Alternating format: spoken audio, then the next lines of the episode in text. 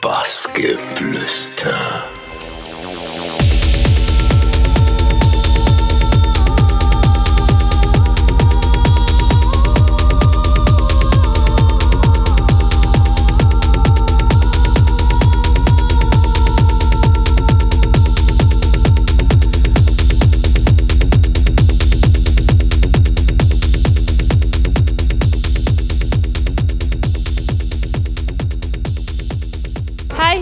Matziatz und das Interview für Bassgeflüster kommt demnächst raus. Hört doch mal rein.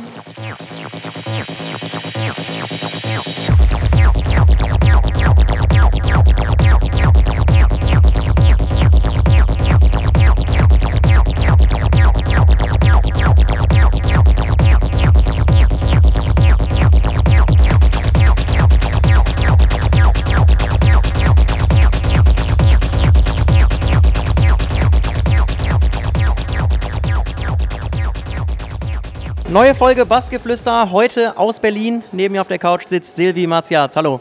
Hi, freut mich. Ja, uns auch. Vor allem Dingen, ähm, du machst schon sehr lange Musik, haben wir rausgefunden. Seitdem du 14 Jahre alt bist. Äh, schon ziemlich früh hast du dann damit angefangen. Wie, wie kam das dazu? Ah, es kam eigentlich so ein bisschen durch so einen Zufall. Ähm, mein damaliger Ex-Freund war halt in der Szene drin und ähm, dann hat er mir ich halt so ein bisschen diese Szene halt mir ja gezeigt. Und dann war ich mal in Polen in den Sommerferien. Und ich habe mir halt so aus Spaß und aus Langeweile Ableton die Demo-Version runtergeladen. Und dann einfach so lange irgendwelche Sachen rumgedrückt, äh, bis ich gemerkt habe, wie es halt funktioniert. Und das hat mir halt Spaß gemacht. Und dann äh, hatte ich halt ein paar Freunde, die halt aufgelegt haben. Dann meinst du denen ja, hey, zeig mir doch mal was. Und ja, dann so kam das dann halt. Dann hast du genau ein Jahr gebraucht, bis du, ich sag mal, was Ernstzunehmendes äh, hinbekommen hast. Du hast dann direkt die EP Flush of Angel rausgebracht, ein Jahr später.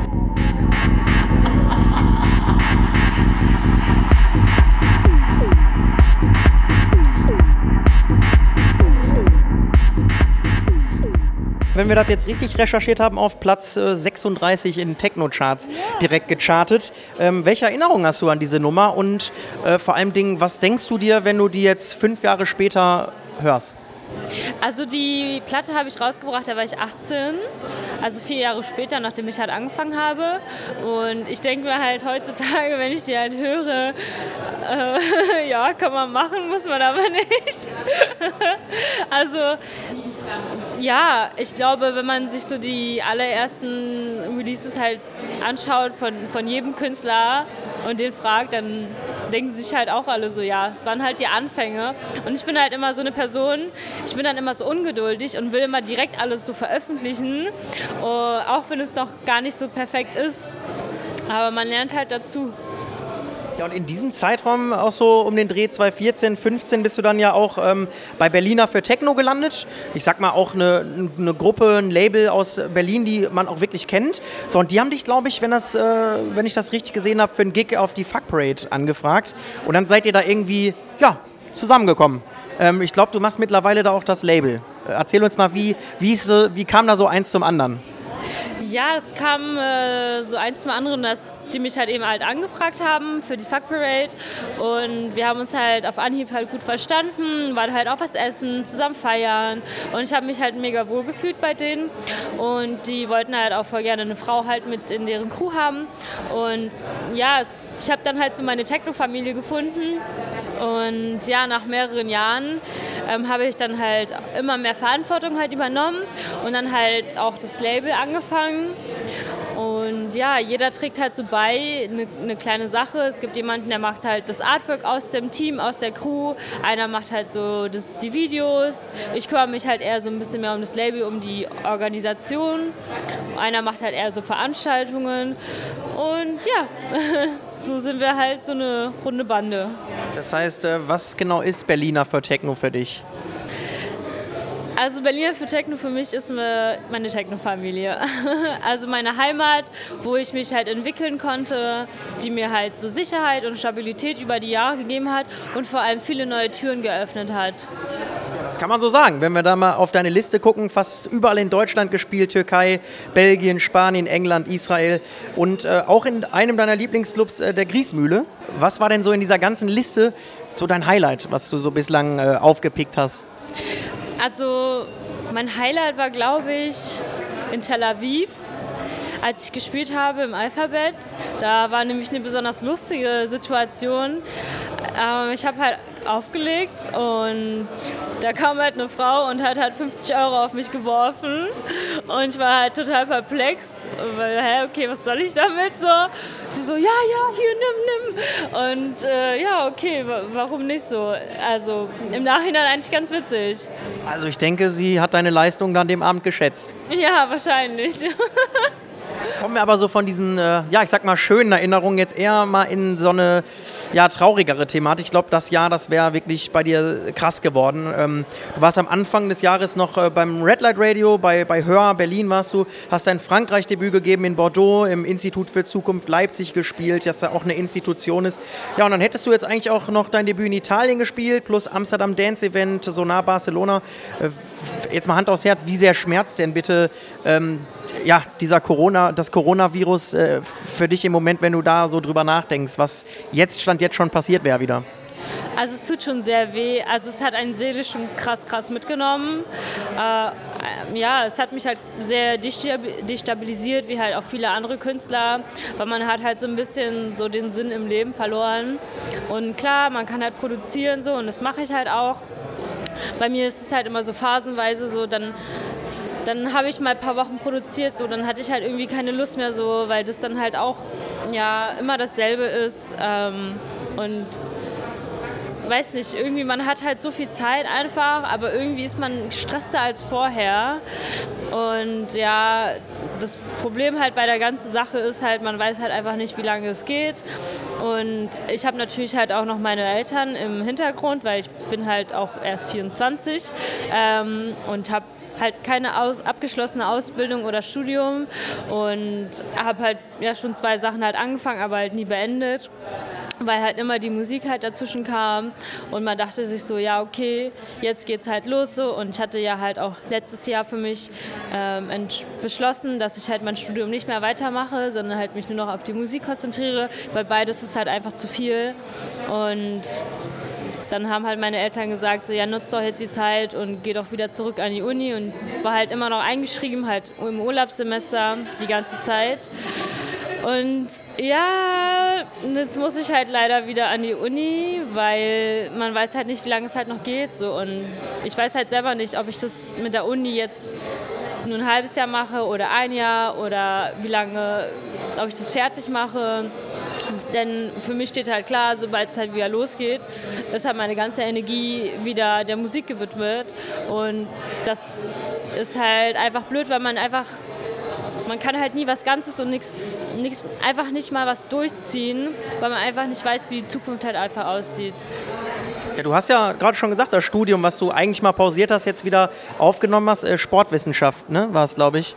Was, was hättest du denn damit sonst so vor? Hast du, ist bist du gerade in so einer Phase, wo du vielleicht auch wirklich ernsthaft mal drüber nachdenkst, was sonst Plan B werden könnte? Hm, ja, das Ding ist, es hat mich halt Jahre gekostet, um über diesen Gedanken wegzukommen, dass man in unserer heutigen Gesellschaft unbedingt halt ein abgeschlossenes Studium braucht. So, das braucht man halt heutzutage einfach nicht mehr, gerade in der Musikbranche. Also frag mal einen Booker oder einen Eventmanager, ob der also da brauchst du halt sowas einfach nicht. Und mm, ja, mich hat es einfach Jahre gekostet, mich von diesem Zwang loszulösen. Und dann habe ich es halt geschafft. Und ein Jahr später musste ich halt das dann doch wieder beenden. Und ja, das fällt mir halt einfach nicht einfach. Das heißt, mit diesem Sportwissenschaftsstudium hast du, verfolgst du gar nicht so einen aktiven Plan, sondern es soll auf jeden Fall die Musik weiter auch bleiben. Ja, auf jeden Fall die Musik. Also das Studium ist halt eher so ein bisschen alibi-mäßig. Das, äh, ja, für meine Eltern, dass ich das halt irgendwie auch ein bisschen mache. Und ich habe auch, also so rein vom mentalen Input, glaube ich einfach, dass man sich gar nicht auf zwei Sachen gleichzeitig konzentrieren kann. Du kannst nicht äh, einerseits im Sportwissenschaftsstudium 100 Prozent geben und dann 100 Prozent immer in Musik. Ich meine, ich habe halt irgendwie trotzdem immer noch äh, ja, die Seiten, um die ich mich halt kümmern muss, das Label, um was ich mich kümmern muss, so produzieren.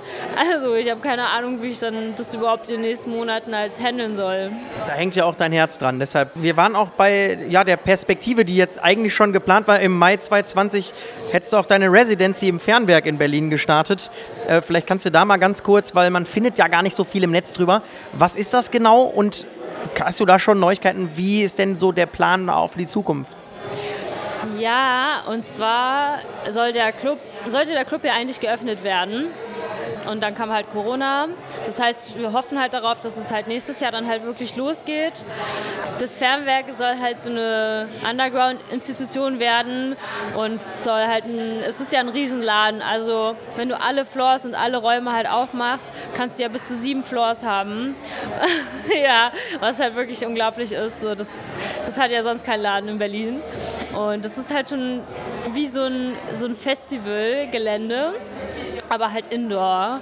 Und jeder Raum ist halt eine andere Atmosphäre. Oben ist es halt, weil es hat auch zwei Stöcker, oben ist es halt so ein bisschen, ja, so ein bisschen heller sozusagen und unten ist es halt ein bisschen mehr dunkler und düsterer und es ist ein bisschen wie ein Labyrinth, weil viele Leute, die das erste Mal reinkommen, verirren sich erstmal ein bisschen, weil es halt so riesig ist und so ja, so viele Räume einfach und das ist ja wie eine andere Welt. Das heißt, ihr wartet quasi einfach drauf, bis äh, das Coronavirus sagt, ich habe jetzt genug Schaden angerichtet und wir starten jetzt. Also dann habt ihr auch die Pläne, sofort loszulegen. Ja, es steht halt schon zu 90 Prozent. Also es steht ja schon alles. Wir brauchen halt nur noch die Genehmigungen. Und auf die warten wir dann halt jetzt natürlich. Kommen wir noch mal so ein bisschen zu diesem ganzen Produktionsding bei dir zurück. Du hast mal gesagt, dass du so einen, einen so einen Traum hattest, ähm, und zwar ein Release auf Flush Recordings von äh, Florian Meindl. War, warum eigentlich genau? Und du hast ja richtig gut recherchiert. weil, äh, weil einfach ich dieses Label schon übelst lange verfolge. Also wirklich schon bestimmt seit fünf Jahren oder länger. Eigentlich so, ja, bestimmt noch länger. Und ich die Tracks halt immer voll gut fand, die er dort released hat. Und ich meine, wenn du so ein Label hast, was du als Vorbild nimmst und immer wieder Tracks davon spielst, so, dann willst du auch irgendwann selber da releasen. Und wie hast du das dann gemacht? Ich hatte ihm immer wieder Demos halt geschickt und äh, er hat halt immer wieder abgelehnt. Und dann hatte ich halt durch Zufall bei Instagram den Labelmanager halt kennengelernt und ich wusste erstmal gar nicht, dass es äh, der war. Und das war ja nämlich zu dem Zeitpunkt halt auch nicht. Und es hatte sich dann erst über ein paar Monate später herausgestellt, dass er halt den Job bekommen hat von Florian Meindl. Und dann hatte er mich gefragt, ja, hey Silvi, wenn du willst, kannst du auch mal ein paar Demos schicken. Und ich dann so, yes. Und dann hatten sich die beiden halt auch wirklich Zeit genommen und auch wirklich lange reingehört dann ist es halt schon ein Unterschied, äh, ob jemand äh, jeden Tag 20.000 äh, Mails hat und da Demos hat und dann immer nur so kurz ein paar Sekunden reinhört oder ob man sich halt wirklich 20 Minuten Zeit nimmt und halt wirklich Demos zu Ende hört. Ja, wie war es dann, als du dann, ich glaube Anfang des Jahres war es dann so neben ihm im Studio saß? ja, also ich war erstmal so überrascht, dass er mich halt gefragt hat und ich fand es aber mega cool, mal auf jeden Fall ein bisschen was gelernt und es ist einfach mega verrückt, wie viele Geräte er da stehen hat. Das ist wirklich unglaublich. Ja, du, äh, du, scheinst auf jeden Fall dir ein bisschen was abgeguckt zu haben. Aber äh, ich sag mal, 2020 musikalisch war dein Jahr auf jeden Fall trotzdem ja Bombe, kann man sagen. Ich glaube, fangen wir an. Dein äh, Song Acid Murderer war ja auf dieser EP drauf. Charlotte Witt hat ihn gespielt, Enrico Sanchuliano.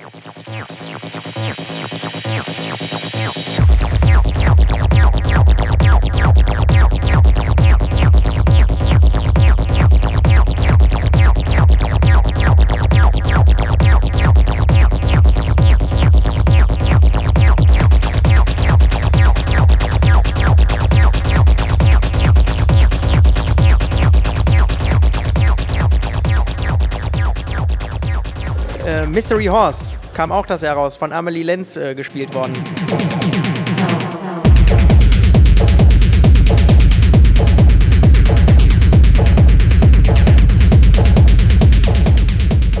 She's on Another Planet kam auch raus, von Richie Horton und Slam gespielt worden.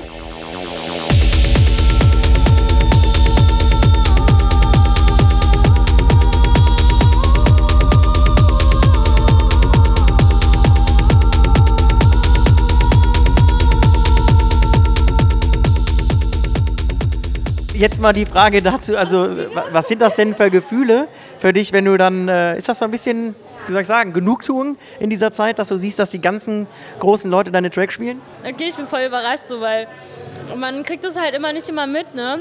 Man sieht halt die Feedbacks, die man halt vom Label bekommt. Okay, ah, der hat gedownloadet, der hat gedownloadet, so. Aber es ist eigentlich immer ein Zufall, ob du dann auch wirklich die Videos oder die Sets halt irgendwie mitbekommst. So von daher, ähm, es hatte mich ja natürlich halt mega krass gefreut, als zum Beispiel das mit Armin Lenz dann halt rausgekommen ist. Und einfach das Gefühl ist dann erstmal unglaublich. Du denkst so, hä, die spielt ja gerade einfach mal meinen Track auf dem Awakenings. Wirklich? Und dann halt so kommt das nächste, ja, Charlotte Witt und dann Enrico und du denkst so, okay, krass, krass. Ja, ich meine, das sind ja auch wirklich äh, gerade so im weiblichen Bereich ja super inspirierende Persönlichkeiten wahrscheinlich. Amelie Lenz, Charlotte Witt. Ja, voll. Also man kann halt über die beiden sagen, was man will. Ähm, aber ich feiere die beiden, weil das ist halt pure Frauenpower und ich feiere es halt einfach. So, die können halt auch beide super gut auflegen, haben einen guten Geschmack und ich finde es halt inspirierend. Ich glaube, da gibt es einen, den feierst du auch. Zumindest äh, arbeitest du sehr gerne mit ihm zusammen, nämlich Rocco Garoni. Ähm, warum ist das so? Passt das einfach äh, workflow-technisch oder? Ja, das war eigentlich eher Zufall. Äh, er hatte mich halt gefragt, ob wir ein bisschen Jam wollen. Und ich war halt so, ja, warum nicht? Können wir machen. Und ich hätte halt nicht gedacht, dass daraus halt plötzlich so viele Tracks werden, aber es hatte sich dann halt so entwickelt und stellte sich halt heraus, dass das halt auch uns beiden viel gebracht hat. Also wir haben ja auch dann auf coolen Labels released und ja, Ethiopia Beat, Odd Recordings, so, das wurde ja dann von Amelie gespielt. Pampert hat es gechartet bei Spotify, den einen Track, also Samurai. Also hat sich schon auf jeden Fall gelohnt, würde ich mal sagen, so eine, so eine Collab. So, und ich glaube, das ist ja auch immer so ein bisschen ein Ziel der Sache von so Collabs, dass man halt so seine Reichweite auch vergrößert und natürlich auch zusammen Spaß hat, äh, neue Tracks dazu kreieren. Aber was vielleicht noch interessanter ist. Du hast zwei große Releases, die jetzt kommen. Ja. Wollen wir dazu kommen? Gerne. Ich habe nämlich eine neue Collab und zwar mit Per Grinwig. Und das feiere ich halt übertrieben, denn unsere Tracks kommen jetzt auf Second State raus. Kann man mal machen.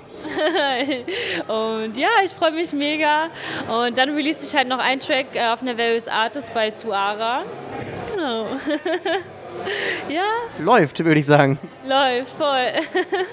ja, wie, wie, wie hast du das erfahren? Was, was war da in dir los, als du von diesen zwei, ähm, ja, ich sag mal, doch schon richtig dicken Labeln erfahren hast?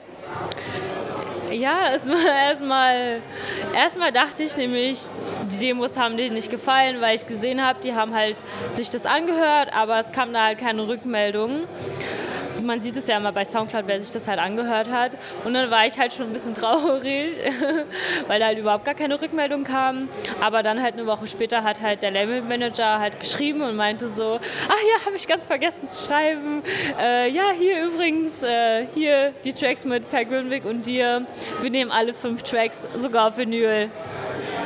Ja. Gut, also die Vinyl hängt wahrscheinlich schon mal bei dir dann, äh, wenn sie frisch gepresst rauskommt, irgendwo an der Wand. Aber ist das nicht auch ein bisschen schade, dass man die dann nicht irgendwie auch mal im Club hören kann? Ja, das ist mega, mega, mega schade. Aber was soll man machen? Also keine Ahnung, man muss sich halt versuchen, an den positiven Dingen zu orientieren. Ja, und ich weiß halt auch noch, zum Beispiel, als das mit Suara ich bestätigt bekommen habe, da hatte ich einen ganz, ganz miesen Tag. Und ähm, ja, Corona schlägt einem halt auch auf die Stimmung. Und ich war schon in, meinem, in meiner Depri-Höhle im Kopf gefangen so. Und dann kam halt so die Nachricht auf WhatsApp, so, ja, übrigens, äh, willst du nicht? Ja, Gerne. Wenn es sein muss. Und dann ist der Tag natürlich gerettet. So, Silvi, kommen wir zur letzten Frage. Welche, ja, ich sag mal, welche, welche Ziele verfolgst du denn dann noch? Also gibt es noch äh, Dinge, die du dann wirklich dir vornimmst, die du auf der To-Do-Liste abhaken willst? Ich glaube, in der Vergangenheit war das mal Eiskunstläuferin, das hast du jetzt äh, abgehakt, das Thema. Vielleicht kannst du da aber auch noch kurz was zu sagen. Ähm, genau, aber hast du noch irgendwie ein Label oder sowas, wo du sagst, da, also das wäre schon nice? Ja, Ich habe auf jeden Fall ganz klare Ziele vor Augen und ich würde voll gerne auf Involve releasen. Das ist ja das Label von Regal. Ich feiere sein Label hart und ich feiere ihn auch. Und das ist, das ist auf jeden Fall auch für mich so ein kleiner Traum, da auf jeden Fall mal zu releasen. Und ja, das ist auf jeden Fall so der nächste Schritt auf jeden Fall für mich. Aber jetzt musst du noch mal ganz kurz auf die Eislaufgeschichte eingehen. Also das hast du früher auch äh, aktiv gemacht? Genau, ich habe es ja mal leistungssportmäßig gemacht, bis ich halt 14 war. Bin halt immer zu deutschen Meisterschaften und Weltmeisterschaften gefahren. Wir waren auch deutscher Meister und Fünfter in der Welt in unserer Nachwuchsklasse. Und ja, ich habe das auch super gerne gemacht, aber als es dann halt hieß, du kannst ins nächsthöhere Team halt aufsteigen, äh, dafür musst du halt aber fünfmal die Woche zum Training kommen, dann äh, ja, hat das für mich dann einfach nicht mehr so viel Sinn gemacht und ich habe ja Techno dann für mich entdeckt und äh, ja, damit mir ja auch ein Lebenstraum sozusagen, neuer Lebenstraum entdeckt. Genau. Ja, und ich glaube, du weißt durchs Eiskunstlaufen, wie man äh, die ersten Plätze erobert. Mach's einfach in der Zukunft auch wieder mit der Musik. Da drücken wir dir die Daumen. Vielen Dank, dass du Zeit hattest. Alles erdenklich Gute und äh, ja, bis bald. Danke, bis bald. Bassgeflüster.